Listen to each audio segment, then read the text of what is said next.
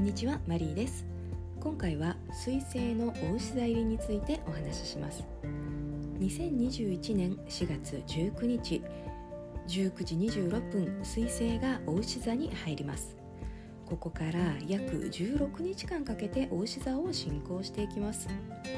では水星はどんな星かというと知的能力を司ります。考え方情報収集言語化能力コミュニケーション。技能や才能などは水星のパワーです。どんな風に考えるのかどんな言葉で伝えるのか。そういう時に水星が働いています。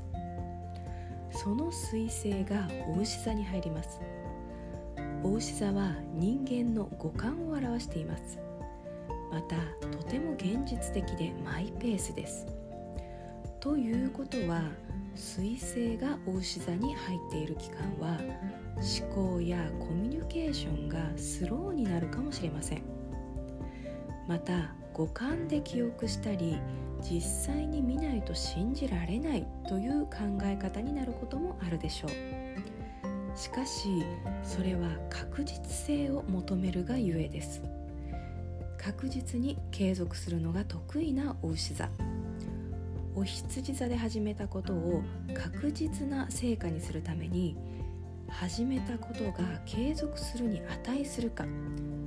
表面的な判断ではなくじっくりと時間をかけてその真偽を見極めるといいかもしれません。少し物事のスピードを落とし今自分が継続すべきことを見極める時間にしてはいかがでしょうか。今回の星読みは以上になります。ありがとうございました。